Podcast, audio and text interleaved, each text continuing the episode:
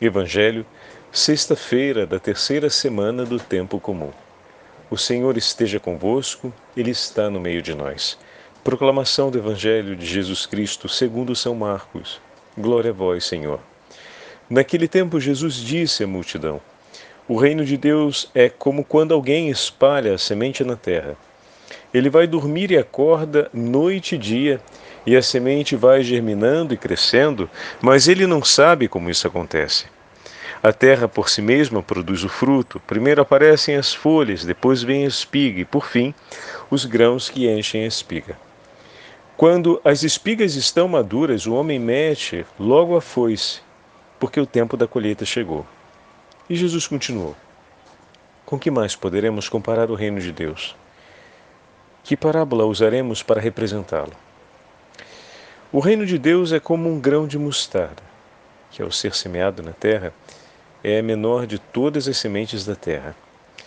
Quando é semeado, cresce e se torna maior do que todas as hortaliças, e estende ramos tão grandes que os pássaros do céu podem abrigar-se à sua sombra. Jesus anunciava a palavra usando muitas parábolas como estas, conforme eles podiam compreender.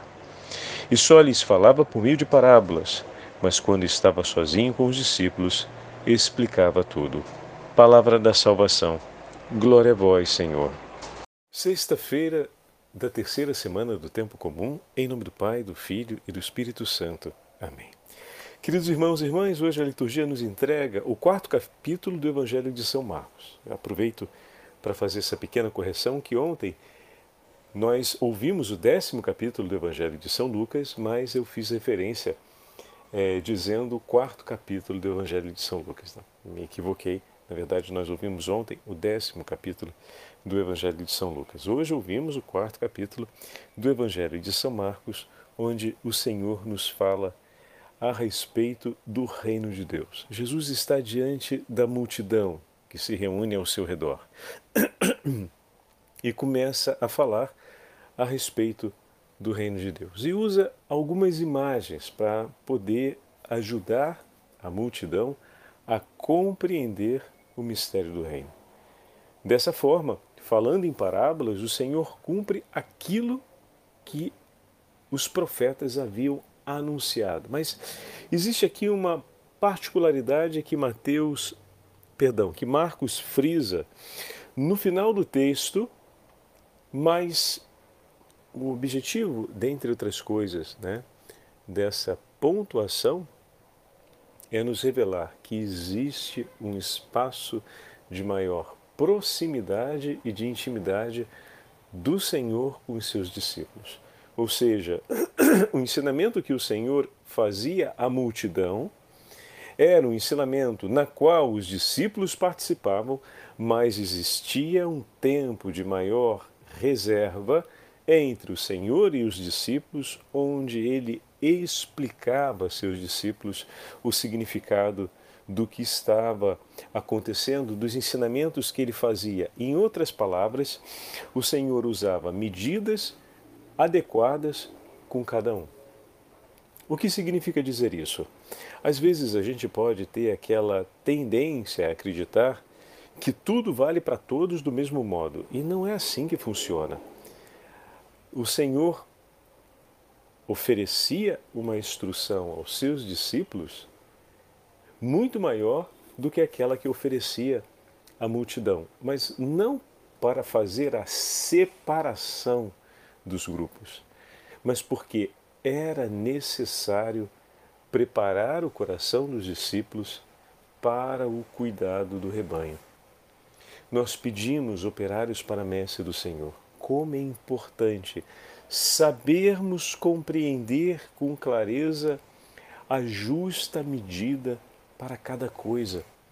Quantos de nós desejamos crescer na relação com Deus, desejamos crescer na compreensão das coisas de Deus, na vivência da vida de fé, mas isso não vai acontecer sem investimento sem que mais do meu tempo, da minha disponibilidade, da minha entrega, do meu interesse, do meu suor, eu invista em vista desse objetivo.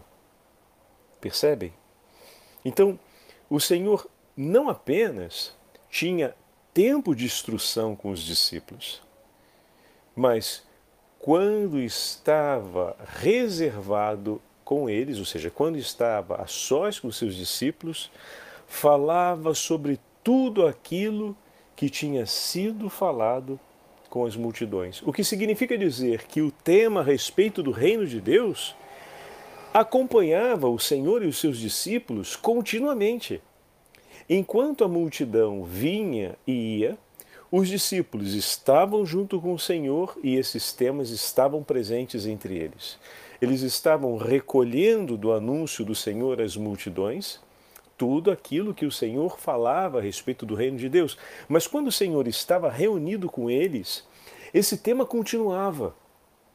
E ali, obviamente, o Senhor falava com outros elementos a respeito do mesmo tema. O tema, nesse caso, do reino de Deus.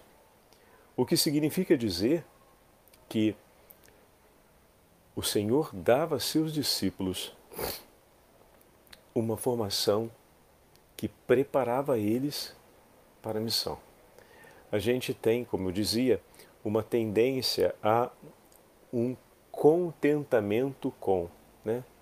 E até mesmo a ideia do, por exemplo, ah, bom, é, vamos fazer uma formação mais básica que é suficiente para todo mundo.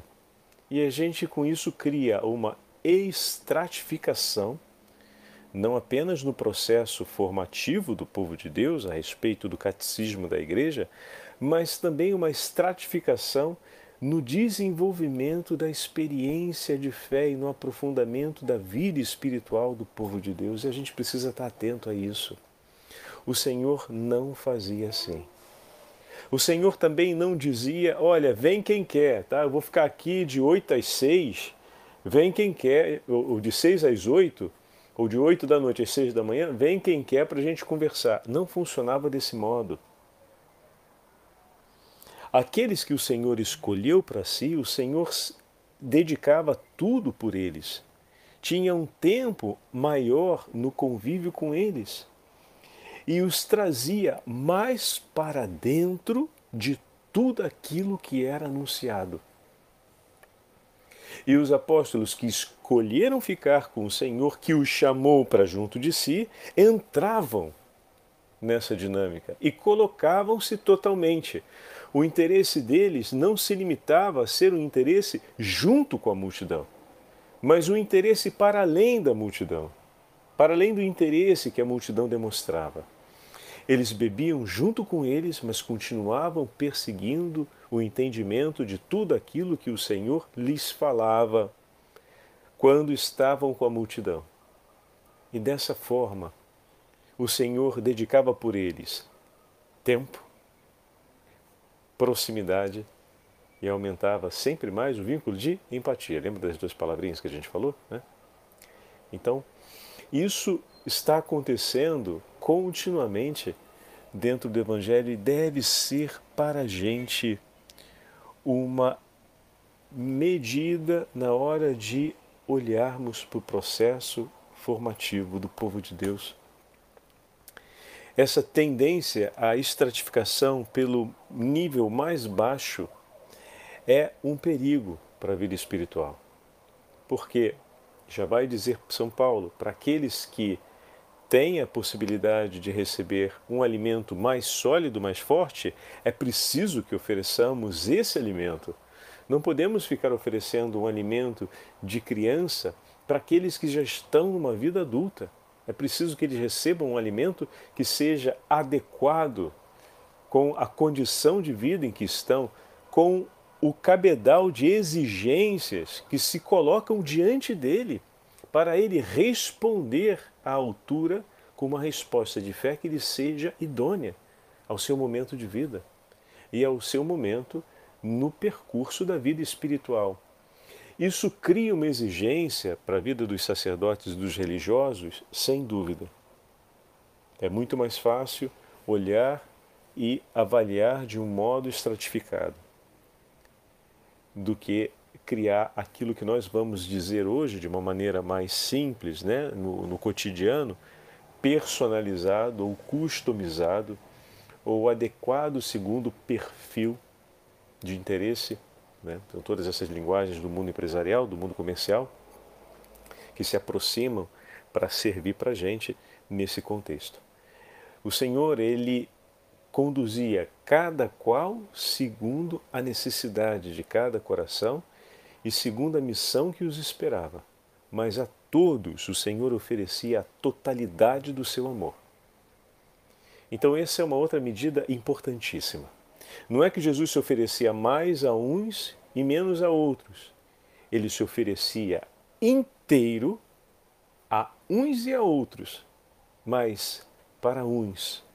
O tempo que podiam estar juntos era um, e ali ele se colocava inteiro por eles.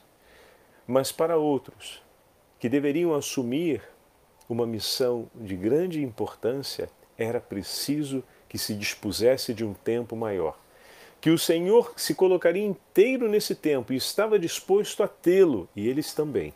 É importante isso. E dessa forma, o Senhor, à medida de cada um, oferecia-se inteiro, à medida que era necessária para o bem e para o crescimento espiritual de cada um. E dessa forma, o Senhor sempre cuidou de todo o seu povo. E é importante que nós saibamos identificar isso com clareza. Por exemplo, hoje nós temos a memória facultativa de Santa Ângela de Merice, que é a fundadora das Irmãs Ursulinas. Olha a delicadeza desse texto que Santa Ângela escreve para as madres que estão cuidando né, das diversas casas que foram fundadas no amparo às jovens abandonadas. Minhas queridas madres e irmãs em Cristo Jesus, antes de tudo, com o auxílio de Deus, empregai todo esforço e diligência por deixar nascer em vós, olha que lindo isso, a boa resolução de serdes guiadas unicamente pelo amor de Deus e pelo zelo da salvação do próximo, ao assumirdes o cuidado e o governo da companhia de nossas irmãs. Somente assim, ou seja, fundadas e arraigadas nesta dupla caridade, vosso cuidado e governo produzirão frutos bons e salutares. Frutos irão produzir, mas serem, para que esses frutos sejam bons e salutares, é preciso que seja arraigada nessa dupla caridade. Pois o nosso Salvador declarou: uma árvore boa não pode produzir maus frutos. E aí ela passa mais adiante, dizendo: As mães, segundo a natureza, mesmo que tenham mil filhos, trazem a todos e a cada um gravados no coração e nunca se esquecem de nenhum deles, pela força do verdadeiro amor que lhes têm. Até mesmo parece que quanto mais filhos têm, mais cresce o amor e o cuidado que dedicam a cada um. Agora eu vos digo, com muito maior razão, as mães, segundo o Espírito, podem e devem proceder do mesmo modo, porque o amor espiritual é mais forte do que aquele que provém dos laços de sangue. E ontem tivemos a memória de São Timóteo, né, que nos ajudou a perceber isso na paternidade espiritual de São Paulo. Falamos próprio, mesmo sobre isso. Por conseguinte, continua Santa Ângela, minhas queridas madres, se amais estas vossas filhas com viva e sincera caridade, eu vos asseguro, é impossível que não as tenhais gravadas, todas e a cada uma delas, em vossa memória e em vosso coração diariamente. Olha aqui o que, que tesouro que Santa Ângela está nos dizendo.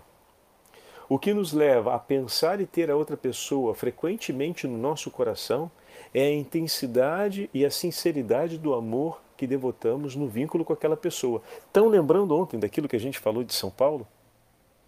Quando eu falava a respeito do, das cartas, o que significa o tempo que se aplica para escrever uma carta, como era feito isso, e a exigência de tempo e de você estar pensando a pessoa, o bem da pessoa, essa, esse vínculo né, de empatia e essa disponibilidade, a proximidade. Eu não estou próximo do outro somente quando eu estou ao lado dele. Essa proximidade é fundamental, como nós estamos vendo hoje no testemunho do Evangelho, que Marcos nos mostra que o Senhor explicava o que significa que tinha tempo de proximidade direta entre eles. Mas ontem, falando sobre São Paulo, no seu zelo por Tito e Timóteo, nós vemos essa proximidade revelar-se num outro contexto. Levar o outro com sinceridade e vitalidade presente no meu coração. Essa é uma obra de caridade e essa é uma proximidade que supera a proximidade física. Ou melhor, que supera a limitação, né, me corrigindo, supera a limitação da proximidade física, mas é o modo de proximidade. Porque eu trago o outro e a memória do outro vive em meu coração dentro do diálogo com o meu Senhor. Assim como os discípulos traziam para o diálogo com Jesus, nesse espaço reservado, seguramente aquilo que eles viram e ouviram como reação da multidão e como impacto das palavras de Jesus sobre a multidão, porque eles estão junto com a multidão quando escutam a palavra do Senhor. Eles estão dentro daquele contexto em que se passa o falar de Jesus. Então, isso também os acompanha. Então, naquele momento em que eles estão junto com o Senhor, eles trazem no coração o que viram e ouviram da multidão. Olha que interessante. Porque está acontecendo, eles estão ali aprendendo na intimidade com Jesus a fazer isso que, por exemplo, esteve sempre presente na vida de São Paulo. Né? E que vai estar presente na nossa vida. Quantas vezes nos reunimos com o Senhor em recolhimento orante e trazemos conosco aquilo que se passou na relação com o nosso irmão, com a nossa irmã, ou com a nossa comunidade, ou com a nossa família. Assim também, São Paulo trazia no coração tudo aquilo que tinha conversado, acompanhado, toda a memória do seu relacionamento com Timóteo, a família de Timóteo, com as situações da comunidade de Tito e né, os diálogos que teve com Tito e as referências que ele faz na carta a essa proximidade com Tito, revela que ele trazia consigo a memória desse, desse momento. E isso seguramente o acompanhava a ele, Paulo, durante o seu recolhimento de oração na presença do Senhor. E aqui Santa Ângela está orientando as madres que vão cuidar das casas religiosas a terem a mesma atitude, a terem presente consigo, a amar a cada uma das filhas de maneira viva e sincera. Dessa forma, terá sempre cada uma delas presente no seu coração, especialmente na hora que estiver diante do, do Divino Esposo, a rezar por elas, a pensar elas, para que o coração da madre esteja equalizado ou sintonizado na frequência justa das virtudes e da vontade divina na hora de instruir, exortar e corrigir as justas medidas, o que precisar ser corrigido para que o bem da alma aconteça, ou seja, para que o outro volte a se aproximar do Senhor com a intensidade de amor que o Senhor deseja e espera estabelecer com ele. Tanto que ela continua agora dizendo: Peço-vos ainda que procureis orientá-las com amor, modéstia e caridade, e não com soberba e rispidez. Importa que em tudo sejais sempre agradáveis, de acordo com o que disse o Senhor: Aprendei de mim, que sou manso e humilde de coração imitando a Deus, de quem lemos, tudo dispôs com suavidade. E Jesus torna a dizer: O meu jugo é suave e o meu fardo é leve. Quando ela faz referência aqui em ser sempre agradáveis, ela não está falando do politicamente correto, hein? Ou seja, em ser sempre boazinha com o outro. Ser sempre agradáveis a Deus. Agradáveis ao Senhor, não é agradável ao outro, no sentido de ter a boa vontade do outro e é agradável ao Senhor que ela não fale e não haja com soberba, rispidez, arrogância, presunção. Então não é, atenção, não está falando de ser sempre agradável no sentido de oi, tudo bem, como é que você está? Vem aqui, vamos conversar um pouquinho. Não é esse tipo de, de ser, não é esse conceito de ser agradável, ou seja, de ser de um jeito que faça o outro ficar satisfeito.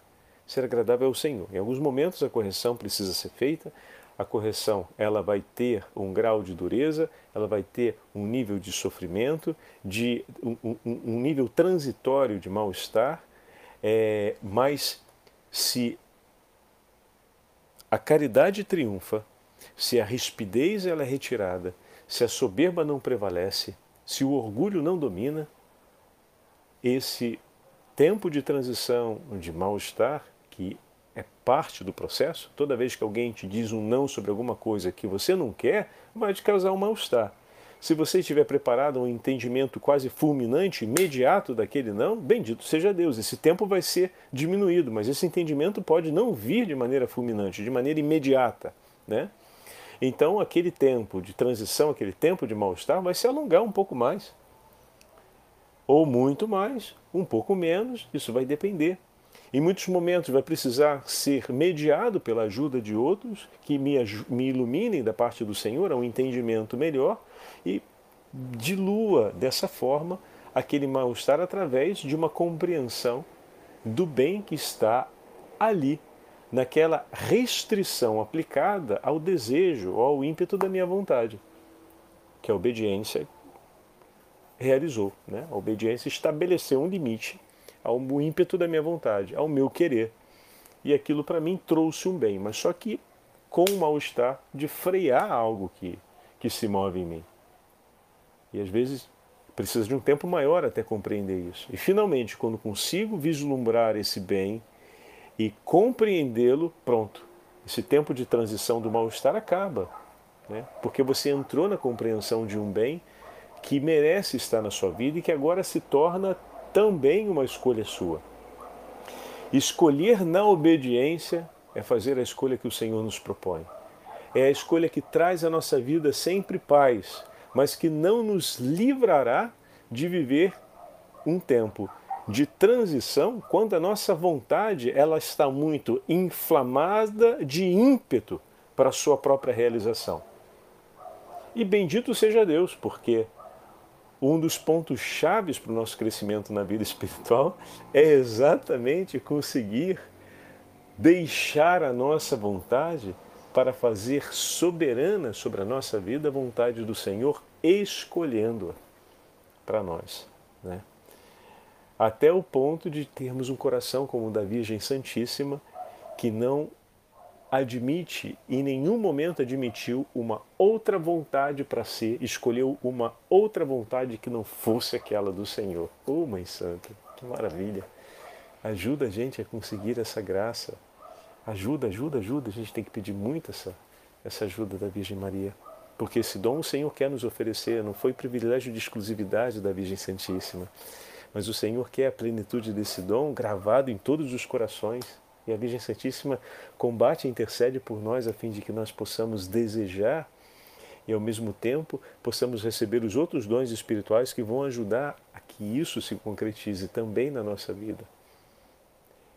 Então, é, essas palavras de Santa Ângela ajudam bastante a entendermos esse detalhe que hoje o Evangelho nos traz. E ela continua ainda com mais essa, essa última frase aqui, que é tão delicada, esse último parágrafo, né? Também deveis vos esforçar, caríssimas madres, para tratar a todas com a maior delicadeza possível, evitando a todo custo jamais obter pela força nada do que ordenais, pois Deus deu a cada um a liberdade e não força ninguém, mas apenas propõe, chama, aconselha.